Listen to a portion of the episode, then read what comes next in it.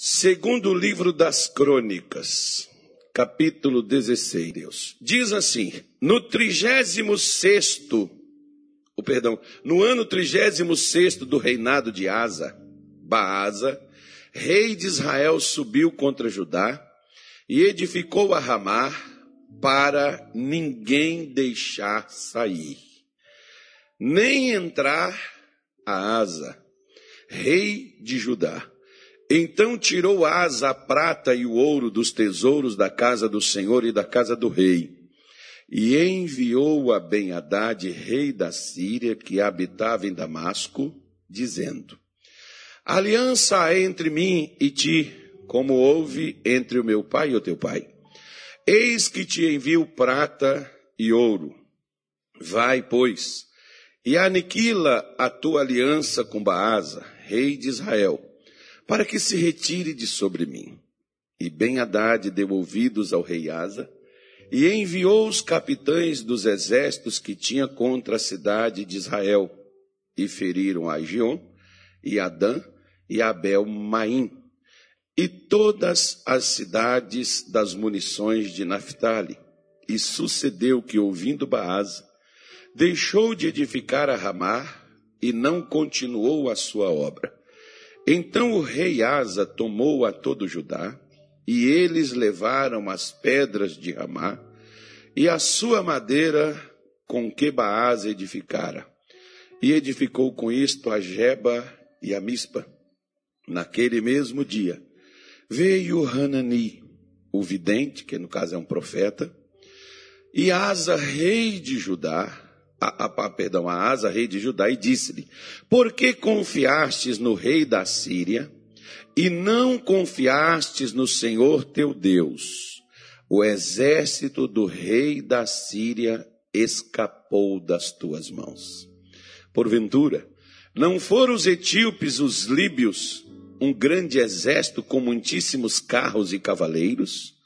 Confiando tu, porém, no Senhor, ele os entregou nas tuas mãos. Porque, quanto ao Senhor, seus olhos passam por toda a terra para mostrar-se forte para com aqueles cujo coração é perfeito para com ele. Nisso, pois, procedestes loucamente, porque desde agora haverá guerras contra ti. Porém, Asa se indignou contra o profeta e lançou-o na casa do tronco, porque disso grandemente se alterou contra ele. Também Asa, no mesmo tempo, oprimiu alguns do povo. Diga-se misericórdia. Ok, vamos lá. E eis que os atos de Asa, tanto os primeiros quanto os últimos, estão escritos no livro da história dos reis de Israel, de Judá e Israel. Agora o versículo 12. E caiu asa doente de seus pés no ano trigésimo nono do seu reinado.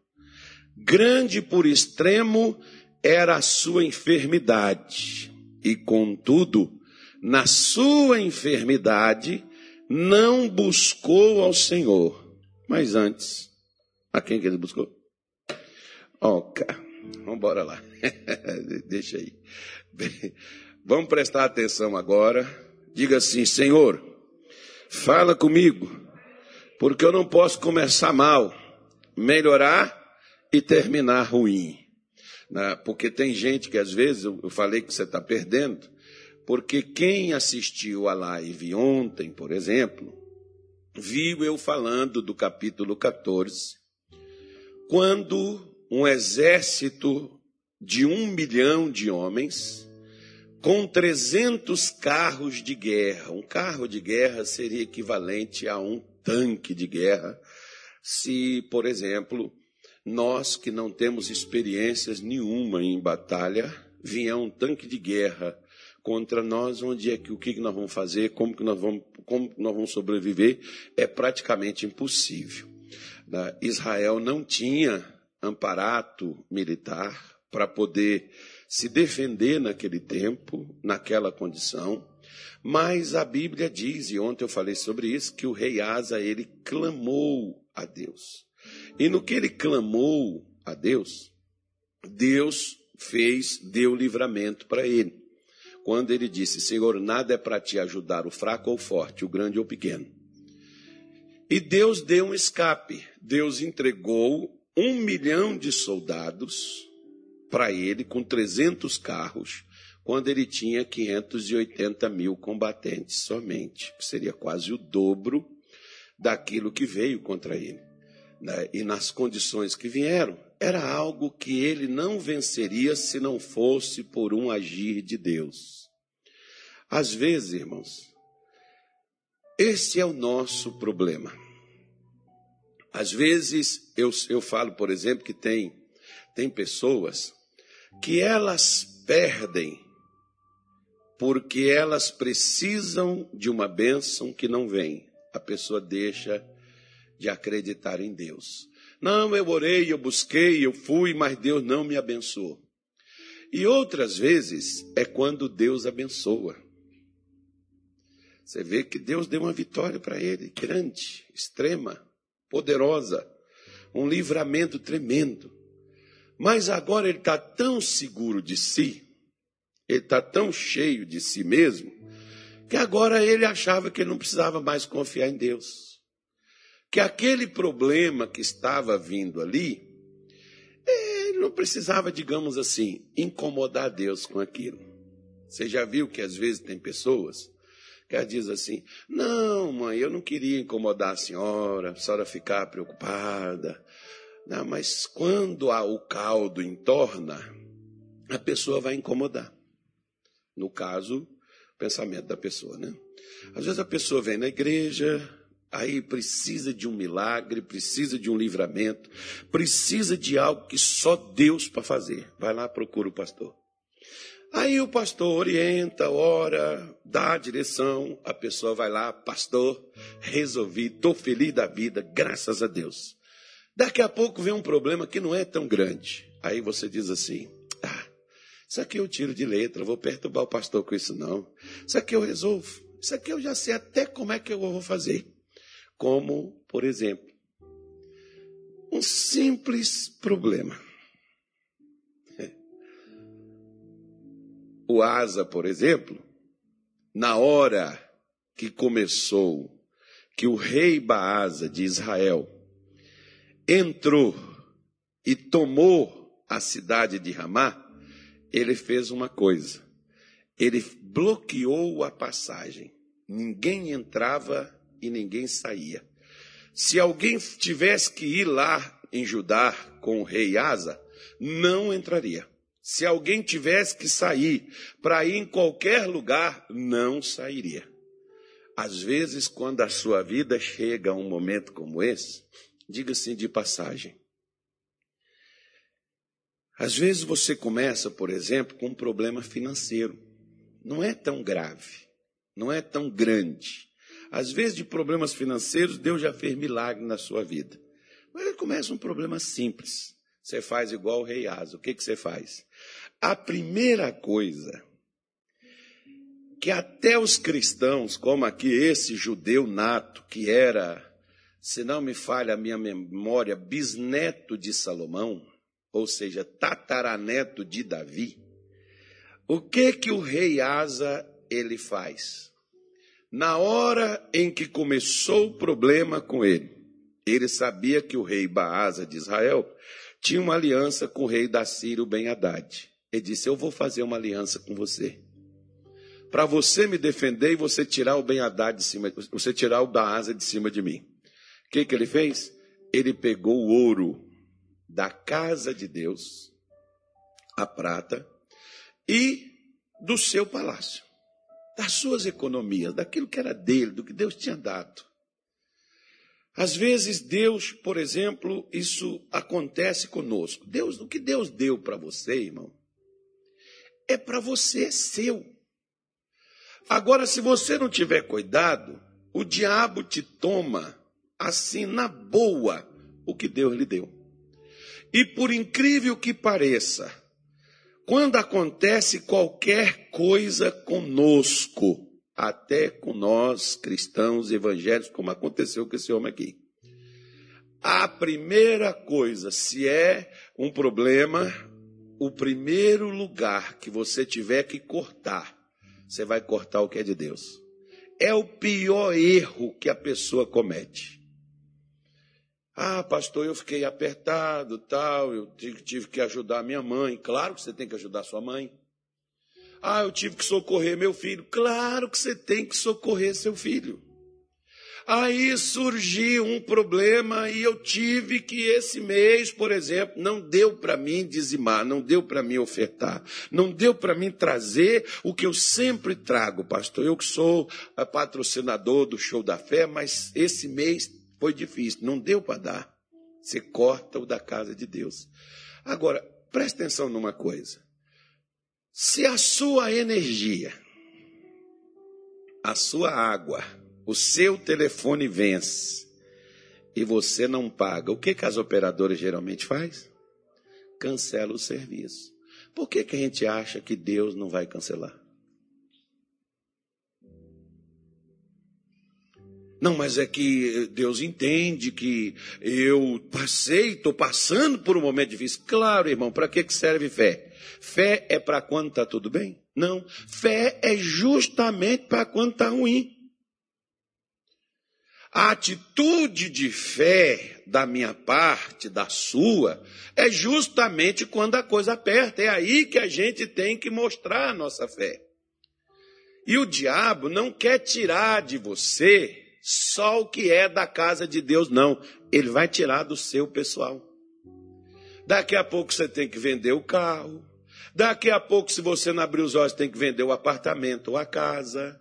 Tem que vender as joias que Deus queria que você ficasse bonita, colocasse esse negócio. Não, foi você mesmo que quis. Claro que Deus também fica legal com a gente também. Deus não, Deus não tem essas coisas conosco, como tem pessoas dizendo, não, Deus não gosta dessas coisas. Não, irmão, Deus gosta de você feliz. Se comer bem te faz feliz desde que você não engorde, não morra, então coma. Né? Se você se sente legal usando um relógio, um Rolex, você tem como pagar? Compra o Rolex, usa, você está feliz? Deus quer você feliz. É porque tem gente que às vezes não tem condição de comprar e fica com inveja de você e falando assim, está ostentando. Ó, se Deus te deu condição, filho, é para isso mesmo. E quem critica você é porque não tem. Todo mundo que critica o outro é porque tem vontade de ter o que ele tem e não consegue. Desde que você não endivide, faça dívida para você ter isso, Deus quer que você se sinta bem. Que você esteja bem. Tanto é que lá no Egito, por exemplo, quando o povo saiu de lá, e quem não queria entregar era o faraó. Né? Quando eles saíram de lá, Deus disse: Ó, pega, manda pegar ouro, pegar prata, pedir lá os pingentes, argolas, brincos. Argola é aquela coisa que colocava no nariz. Né? Não é só coisa de, de, de orelha, não. Então, pega tudo isso, pede para eles. E a Bíblia diz que Deus deu graça e deu ao povo de Israel, né, conforme eles pediam os egípcios, os egípcios entregavam para eles ouro, prata, todo, todo metal precioso. Tanto é que quando Deus vai construir Moisés, Deus manda Moisés construir o tabernáculo, Deus mandou Moisés pedir o quê? O povo mas mandou pedir na seguinte condição: aquele cujo coração movesse voluntariamente. Não é que eu dei a vocês, é um pagamento de 430 anos que os antepassados, avós, bisavós, tataravós, ficaram no Egito, trabalhou, enriqueceu o Egito. Isso aí é o pagamento pelo serviço. Diga assim: pode até atrasar, mas vai sair o pagamento. Pois é, então o pagamento Deus não esquece do que você faz, do que você recebe. Se o cara com quem você trabalhou não te pagou, Deus vai fazer com que outro te pague, que não te conhece, porque o faraó daquele tempo era um, depois na saída era outro. Não, né? o que escravizou o povo era um, na saída era outro que ninguém ia viver quatrocentos e poucos anos, né, irmão? Então, você pode ver que um não pagou, reteve, roubou, segurou, escravizou. E o outro, Deus faz ele pagar e ele paga. Deus sempre faz pagar.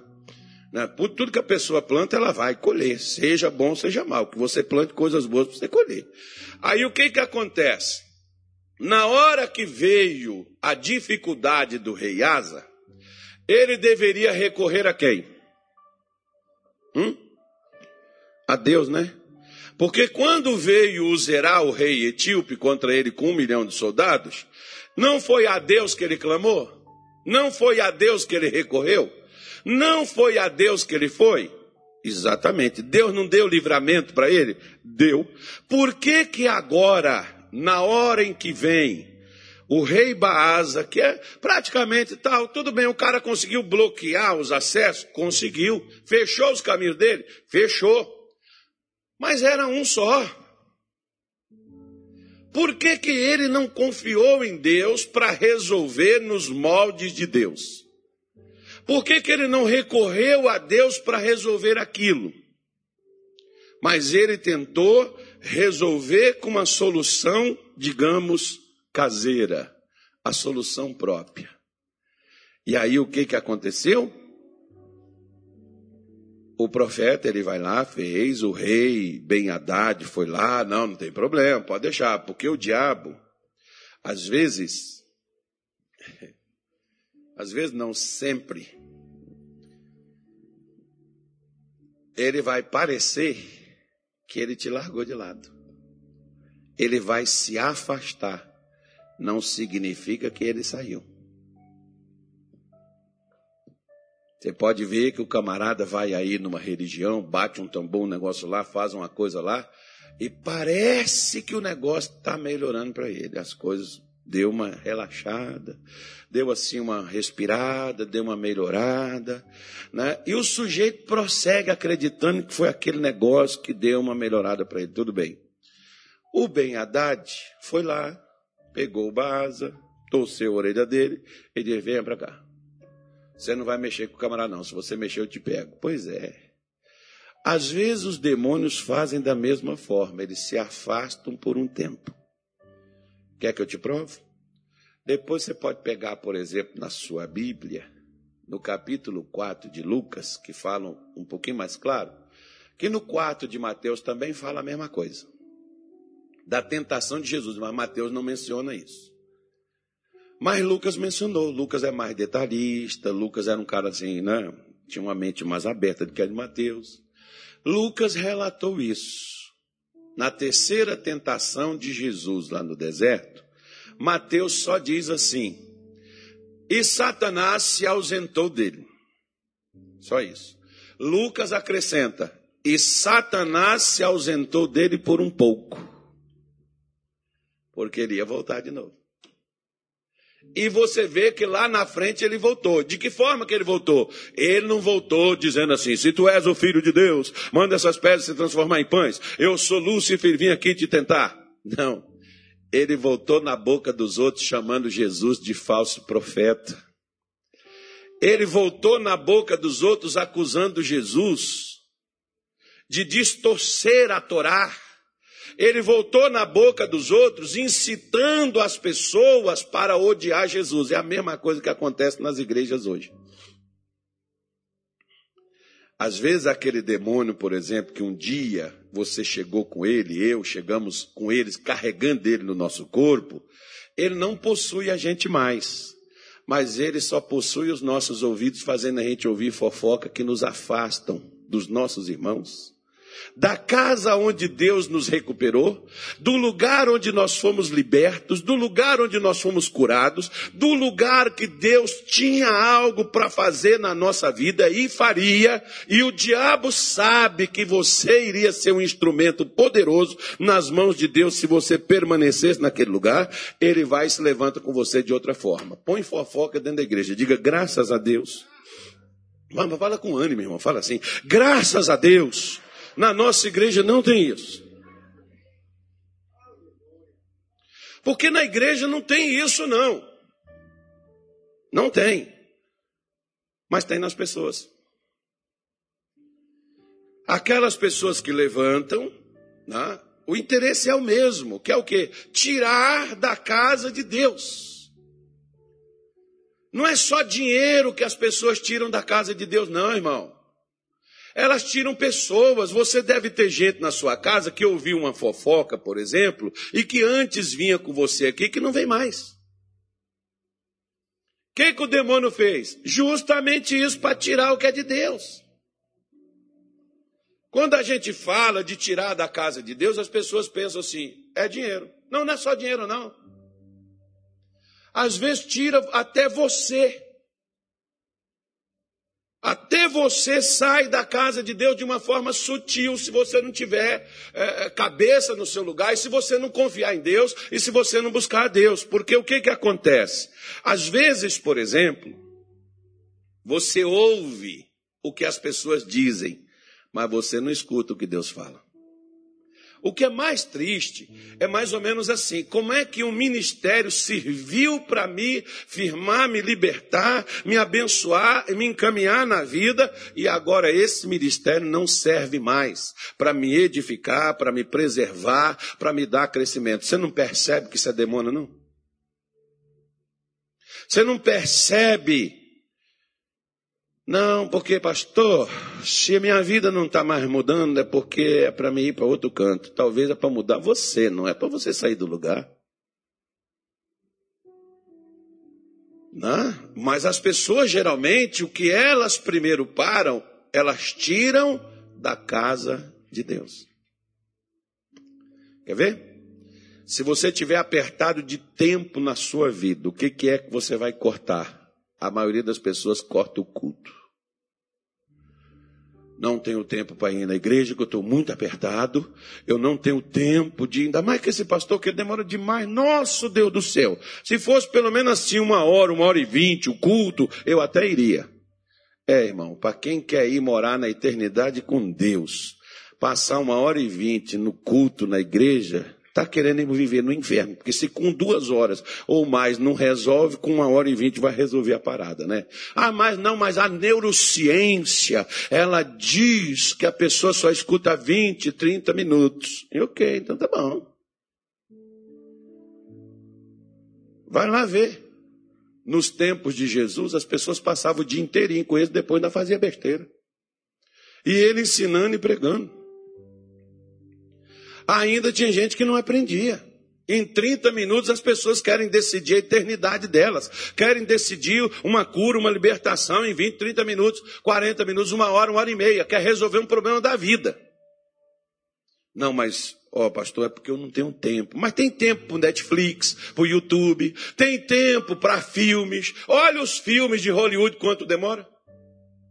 Mas os cultos na igreja, no cinema as pessoas podem sentar, não dá sono, não dá nada, assiste aquela baboseira toda. Não, eu respeito quem assiste, gosta daquilo dali, fica naquilo dali, não reclama. Quanto tempo a pessoa passa no videogame brincando? Quanto tempo a pessoa está aqui com o celular, que dá até nojo da gente ficar olhando aquele negócio, esfregando mão ali naquele troço ali. A pessoa passa tanto tempo naquilo, mas o culto não. O culto demorou né? Tem gente aqui que quando dá é, nove, oito horas, a gente começou sete horas, nove horas. Quando não termina nove horas, levanta e vai embora. Eu duvido se levanta do filme. O filme não acabou? Assiste ele até o final. A novela acompanha religiosamente todo santo dia. Não perde um capítulo envidrado. E se a criança bagunçar, cala a boca, eu estou assistindo. Mas as coisas de Deus se eu tenho problema, a primeira coisa que eu tiro é o que é relacionado a Deus. Você já ouviu falar? Presta atenção no que eu vou te dizer. Já que vocês gostam de ouvir falar de anticristo, está todo mundo esperando um homem alguém que venha, sente no negócio, construa o templo e diga assim: vocês estão ferrados que eu sou o cara e vou arrebentar vocês todos. Mas o que que Paulo, por exemplo, falou do tal do anticristo, do que é contra Cristo? Ele diz assim: ele se levantará contra tudo que se chama Deus ou objeto de culto.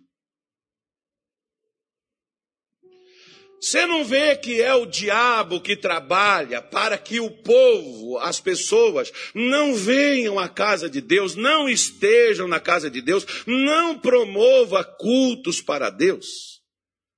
Você não vê que é Ele que impede as pessoas na sua casa quando você marca uma oração? Quando você marca uma festa, não falta ninguém. Mas se você marcar um culto na sua casa, eles não vão. Mas a festa, todo mundo está lá. E se você não tiver uma bebidinha, mesmo você sendo crente, os caras querem dar uma bicadinha debaixo do seu nariz. Que ali eles querem comer, beber, divertir, farrear. Aí você lembra que Jesus disse assim, ó, nos últimos dias serão como nos dias de Noé. As pessoas comem, bebem. Hoje não está as pessoas preocupadas somente com essas coisas. Não é essa a preocupação hoje do ser humano, até dos crentes: comer, beber, divertir. Mas quando meu tempo aperta, quando me falta qualquer coisa que me apertar no trabalho, a desculpa é essa, pastor, hoje eu não posso ir na igreja. Bom, você não pode ou é uma opção que você está assumindo? Porque, digamos assim, quando você estava com Satanás no seu corpo, com capeta, tentando ceifar a sua vida, você não largou tudo para poder ir para a igreja para buscar a libertação? Larguei. Por que não larga tudo então para poder buscar a comunhão com Deus? Para buscar a cura, eu largo tudo, senão eu vou morrer. Para buscar a minha bênção da prosperidade, eu largo tudo, senão eu não vou comer. Mas agora que eu já tenho comida, agora que eu já não estou morrendo a míngua nas mãos de Satanás, agora que eu já consegui me levantar e caminhar e dar os passos, o que que eu faço? Eu elimino da casa de Deus. Depois eu vou, Deus conhece meu coração, porque também, pastor, não é só Deus não me ouve, não é só na igreja. Engraçado, mas quando estava doente, foi na igreja que veio. Quando estava querendo morrer, quando estava sem, quando estava sem vida, quando estava perecendo, teve que vir na igreja, teve que ir no culto, participar das reuniões, fazer uma campanha que o pastor colocou na sua cabeça sete dias. Não pode ser menos. Faz os sete dias certinho, porque senão morre. Agora, eu vou na igreja quando der, e geralmente não vai dar. Geralmente eu não vou ter tempo, porque Satanás vai criar meios que eu não vá, que eu não entre, que eu não venha, que eu não, eu não participe. Hoje, por exemplo, o que mais tem feito desde o início dessa coisa que começou aí em 2020, que apesar de ser 19, mas começou 2020 para a gente, isso é um divisor que ninguém está percebendo. Gente que se afastou da casa de Deus por esse motivo. Mas é engraçado que quando eles pegam essa desgraça, eles querem que a gente vá até eles para orar por eles para eles não morrer. Aí eu fico, caramba, se Deus não me protege quando eu estou bem, como é que Ele vai me livrar quando eu estou com problema? Será que a pessoa não percebe? Será que a pessoa não, não raciocina, não calcula? Será que a pessoa não, não tem ideia, não tem inteligência? Porque fé, gente, é uma coisa inteligente. Se eu não busco Deus quando eu estou bem, que a possibilidade de estar e melhorar e crescer é bem mais provável, porque quando eu estou mal, eu já tenho o problema de superar o que eu tenho e ainda buscar a Deus. Eu vou ter que fazer um esforço ainda maior. Mas as pessoas não percebem. Quando é que o problema econômico que corta é o da casa de Deus. Quando é problema né, de ocupação, trabalho, o que corta é o culto que você participa. Não, hoje eu estou cansado, hoje eu não vou. Deus entende, Deus compreende. Mas antes você vinha. Quer ver? O profeta Isaías levou uma mensagem dura para o rei Ezequias. Põe a tua casa em ordem, porque certamente morrerás e não viverás. Ezequias virou, chorou, falou com Deus. Deus foi e disse: Isaías, manda, volta de novo e fala com Ezequias que eu estou acrescentando 15 anos de vida para ele. Aí Ezequiel disse assim: Como eu saberei que eu vou ficar bem? Isaías disse assim: Ao terceiro dia você subirá à casa de Deus. Onde foi que Isaías mandou Ezequiel voltar? A casa de Deus. Volta para lá. Vá para lá. Volta para lá. É engraçado, quer ver? Os crentes passam o ano todo buscando a Deus, pedindo a Deus proteção, vitória, bênção. Aí engraçado, a gente diz assim, ó, o último dia do ano, como nos primeiros instantes do ano novo, passa com Deus. Não, pastor, vou viajar, que eu vou para a praia, vou passar não sei aonde, vou ver os fogos, não sei do que, eu tenho não sei o que lá mais. Ah, Deus é só para passar só o, só o ano na minha amargura, no meu sofrimento, na minha dor. Agora, na minha, né, na minha alegria, eu vou curtir para outro canto. A casa de Deus não é o lugar para mim. Lembra de 2 Crônicas 7, 14, quando Salomão consagrou o templo e diz assim: olha.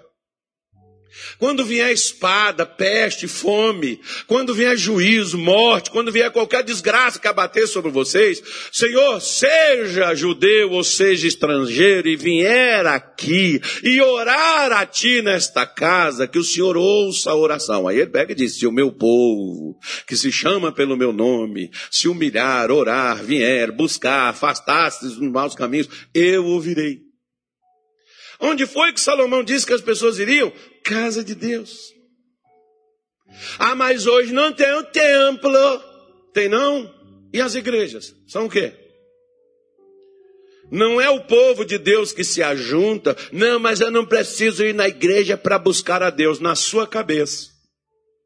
Médico não sai de porta em porta oferecendo doente seus serviços. É o doente que procura ele onde ele estiver. E às vezes cobra caro e o camarada ainda paga.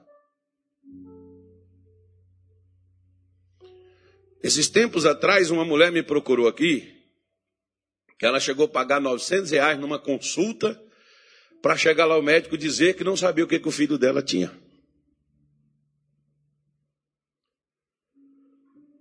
Eu fui lá, ver o filho dela, que não podia nem vir na igreja. Eu fui lá ver o filho dela.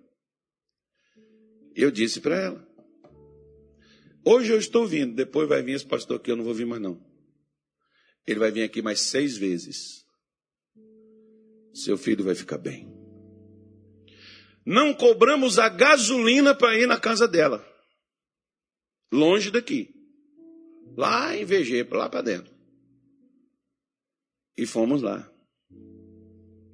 Na quinta vez que o pastor foi, o filho dela já era outro. Se ela está vindo na igreja, eu não sei, mas alguém disse para ela: vá lá na igreja. Fala com o pastor. Vá lá na casa de Deus. Fala com alguém de Deus. Eu não sei, eu não, eu não sei se ela está vindo, se ela não está vindo. Mas levou para São Paulo, levou para não sei aonde, para o médico pegar e pagar. Ela falou assim: achou comigo chorando, pastor, já paguei 900 reais na consulta. Para o médico falar assim: mãe, não sei o que, que seu filho tem. Pois é.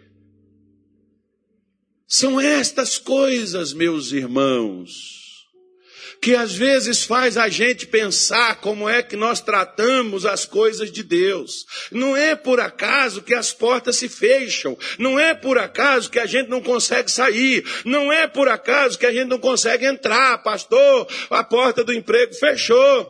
Aí eu te pergunto, a porta da casa de Deus está aberta? Ou você fechou ela também?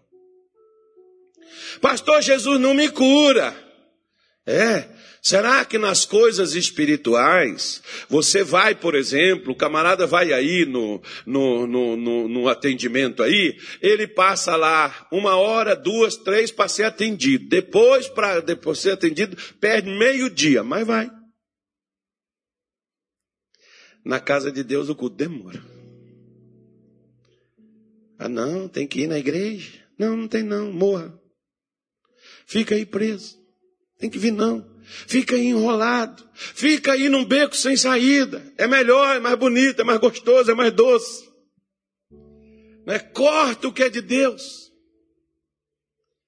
Não, mas Deus conhece. Você vê, por exemplo, ó, aquela viúva lá de, Elias, de Sarepta, ela só tinha o pão para ela e para o filho comer e morrer. Aí o profeta chega e diz assim: me dá metade. Porque assim diz o Senhor. A farinha não acaba e o azeite não seca. até o dia que o Senhor der chuva sobre a terra. Deus não só vai multiplicar, mas Ele também vai dar chuva que vai vir abundância disso daí. Se a viúva falasse, não senhor, eu vou fazer e meu filho, nós vamos comer e vamos morrer, tu quiser, tu se vira. Será que como disse Jesus falando desse episódio, ele diz assim: muitas viúvas havia em Israel nos tempos do profeta Elias, mas Deus só enviou Elias a Sarepta de Sidom. Por que, que ele não enviou as viúvas de Israel? Por que, que Jesus não envia para mim, pastor? Por que, que Jesus não me abençoa? Por que, que Jesus não me dá vitória? Aí eu te pergunto: onde é que ele está na tua vida? Porque Mateus 6,33 ele diz: Antes, buscai em primeiro lugar o reino de Deus e a sua justiça, e as demais coisas vos serão acrescentadas. Onde é que eu estou pondo ele? Será que eu não estou igual o rei Asa, deixando Deus, terceirizando, colocando Deus de lado, deixando Deus para lá e priorizando outras coisas? Pelo texto que nós vemos, certamente sim. Pelo que falou o profeta aqui com o rei, certamente sim. E acho engraçado né, que o, ele vai lá, pega o ouro do, do, do, templo, da casa de Deus, pega o ouro da casa dele, particular dele, que era dele, que Deus deu para ele, e ele começa a perder aquilo, como tem pessoas que elas começam a perder o que Deus deu para elas. E elas não abrem os olhos, e elas não percebem, elas não veem. Não, mas pastor, eu já estou perdendo o que é meu se eu pegar disso aqui para poder dar para Deus da fidelidade que eu devo para Ele, é que eu vou perder mesmo. Pois é, claro. Por quê? Porque a sua confiança está no que você tem, não no que Deus pode fazer. A sua confiança está no que você possui, não no que Deus dá a você. Por isso, quando ele manda para o rei o ouro e a prata da casa de Deus e, da, e, do, e, do, e, do, e do, do palácio dele, o rei aceitou. Não, o versículo 5 diz assim: Sucedeu que, ouvindo Baasa, deixou de edificar a Ramá e não continuou sua obra. Então o rei Asa tomou todo o Judá e eles levaram as pedras de Ramá e sua madeira com, a, com, com que Baasa edificara. E edificou com isto a Jeba e a Mista. Agora presta atenção, olha para cá. Não foi as edificações do rei Baasa que fechou as portas para ele? Foi ou não foi? Foi ou não foi, gente? Foi. Abriu, graças a Deus, melhorou. Ok. Até consegui fazer umas coisas aqui. Viu, pastor? Consegui. Fui lá, resolvi, conversei, fiz uma negociação, fiz um negócio e consegui até uma vantagem. Tá bom. Se fosse algo vantajoso, por que, que Deus mandou um profeta e falar com ele?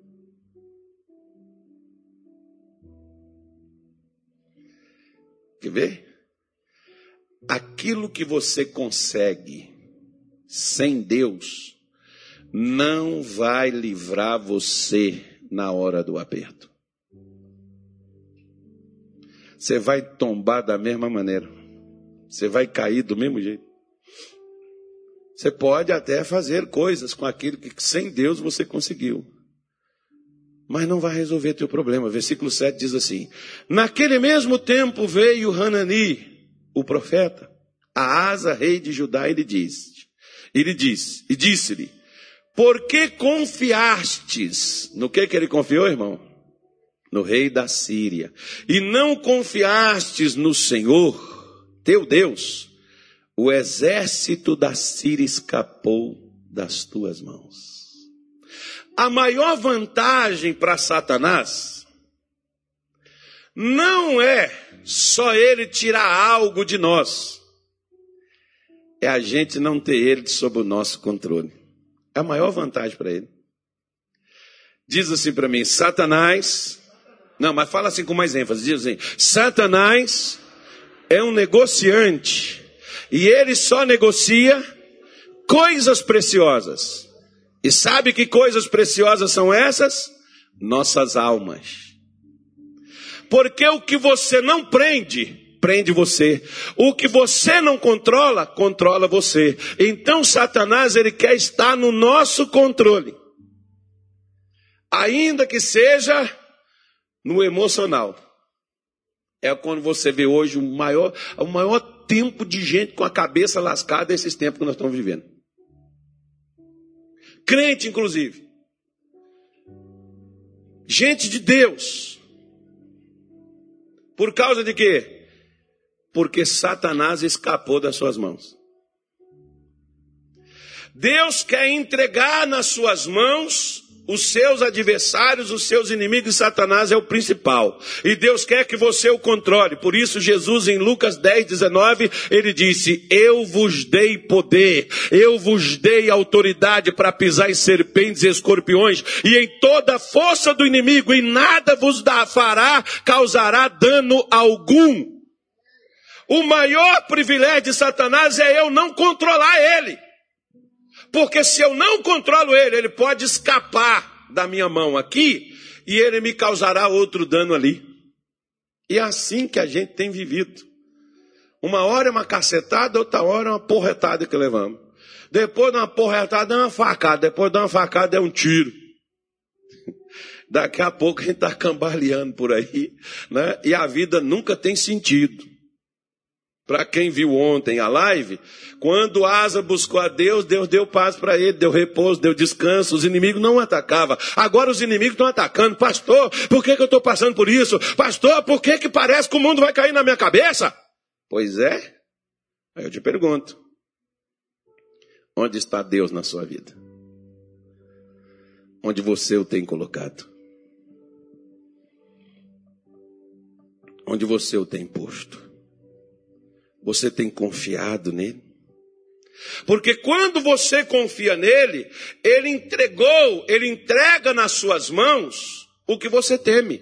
Josafá não temeu o exército líbio, Josafá não temeu o exército etíope que veio contra ele, temeu. Deus não entregou na mão e disse assim: não era o exército deles maior do que esse? Sim, senhor. Deus não entregou na tua mão? Sim. Por que, que Deus entregou? Porque tu confiastes nele. Se você tivesse confiado em Deus, Deus entregaria este exército também nas suas mãos. Você contra, contra, iria controlar, você iria dominar o rei da Síria. Mas porque confiastes nos seus próprios planos, confiastes nos seus próprios desígnios, nos seus próprios negócios, e não confiastes em Deus, ele escapou da tua mão. E sabe o que vai acontecer quando algo escapa de você? Vai voltar. É por isso que a nossa vida não anda. Porque nós estamos sempre tentando nos defender dos levantes de Satanás contra nós.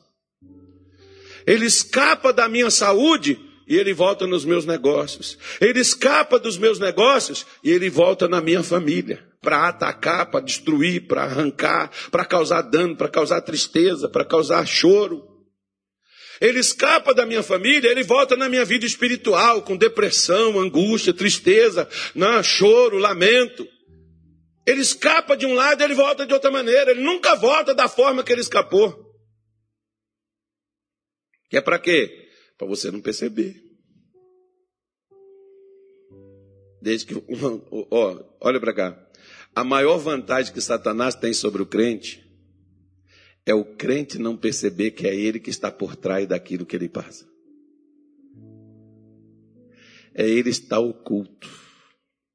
Não, é uma maré, é uma sorte ruim, um momento ruim que você está passando. É a pandemia. Você já viu que tudo é desculpa da tal da pandemia? Faliu, pandemia. Não conseguiu fechar o negócio por causa da pandemia. Não consegue vir na igreja por causa da. Morreu por causa da pandemia. Perdeu o emprego por causa da pandemia. Ficou doente por causa da. Porque agora, por exemplo, parece que tem mais gente com problema que a pandemia só desenrolou assim. Agora tem mais gente com problema do que o tal da pandemia. Por quê? Porque confiastes nos seus planos. Não foram os etíopes e os líbios um grande exército com muitíssimos carros e cavaleiros? Versículo 8. Confiando tu, porém, no Senhor, Ele os entregou nas tuas mãos. Quando você e eu, nós confiamos no Senhor, o que estiver lutando contra você, o Senhor entrega nas suas mãos. Seja o que for, é um câncer, Deus entrega nas suas mãos, faz o que você quiser.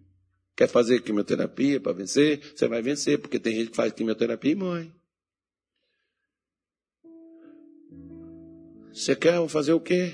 Vou entregar na sua mão. De uma forma ou de outra você vai vencer. É a fé, é uma oração, é uma água que você vai beber. É, eu quero beber só uma aguinha só. Beba uma aguinha lá com missionário, não é só isso da fé. Eu quero ser curado com esse troço aí. Pois é, então você vai ser, eu entrego na sua mão, está na sua mão. Você, você, você arrebenta do jeito que você quiser, você pisa onde você quiser pisar primeiro. Você quer pisar só na ponta dos pés, pisa só na ponta dos pés para doer. Agora, quando você quiser pisar na cabeça, esmagar, você tem o mesmo poder, a mesma autoridade. Quando você quiser acabar com a festa do capeta na tua vida, eu entrego na tua mão, está contigo, você faz do jeito que você quiser. Só que nós, quando é algo grande, nós confiamos em Deus. Quando é algo menor,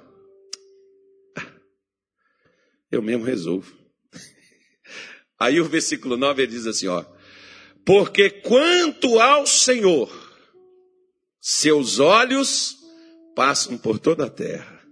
Fala para o seu vizinho assim: Deus está olhando para você, irmão. Você nem sabe, mas Ele está te olhando. Fala, irmão, me ajuda a evangelizar. Fala. Fala, Deus está olhando para você, irmão. Deus está olhando para você, irmão. Deus está te vendo. Aí, pastor, parece que até Deus me deixou. Não, foi você que deixou ele. Não deixou você, não.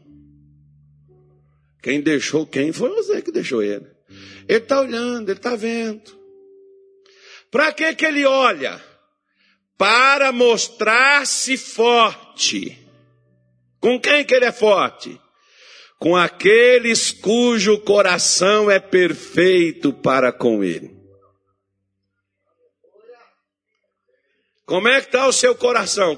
Oh, mas, mas, pastor, o senhor sabe que a gente peca, que a gente erra. Não, não estamos falando de pecado. Nós estamos falando de confiança. Nós podemos pecar, podemos errar, mas quem é a nossa força? Quem é o nosso Deus? Quem é nosso guia? Quem é o nosso dono? Quem é o nosso salvador? Quem é o nosso redentor? Quem é? Quem é que te abre a porta? Quem é que te levanta? Quem é que põe você em pé? Quem é que é o seu sustento? Se o seu sustento é o Senhor, seu coração é perfeito com ele e ele vai ser ser forte e poderoso na sua vida.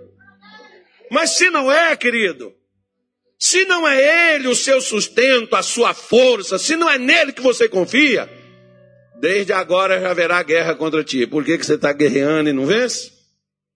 Ah, pastor, porque eu, eu, eu até tomo esse negócio, eu, tomo, eu uso. Tem pessoas que já usou, usou só um mês, resolveu. Eu estou usando tem 10 anos. Então continua. Continua confiando nessa porcaria. É nela que você confia. O dia que você confiar em Deus, Deus entrega o que te atormenta nas tuas mãos. Você decide o que faz. Eu gosto disso, sabe? Porque eu vivia com pensamento de morte, eu vivia doente, minha mulher doente, minha filha doente. Aí quando eu confiei em Deus, Deus entregou nas minhas mãos. A minha filha, por exemplo, tinha que tomar um remédio, tinha que ter um remédio em casa, porque se ela passasse mal, tem que antecipar, puf, ela que não quer vir, principalmente está filmando aqui. Ela não gosta nem de foto, quanto mais de view. Não, eu ia trazer o mulherão para você ver. Tinha três anos de idade quando foi diagnosticada com isso e o médico disse, vai ter que tomar remédio pro resto da vida. Não vou falar a idade dela não, porque senão ela me pega. Mas ela é de 1989. Está aí até hoje, não tem mais nada. Por quê? Porque confiamos no Senhor. No dia que a minha mulher chegou e disse assim: Ó, oh, o remédio acabou e ela está passando mal. E nós temos que levar ela para o hospital. Eu estou falando eu, tá, irmão? Eu estou falando de mim. Não faça isso, não.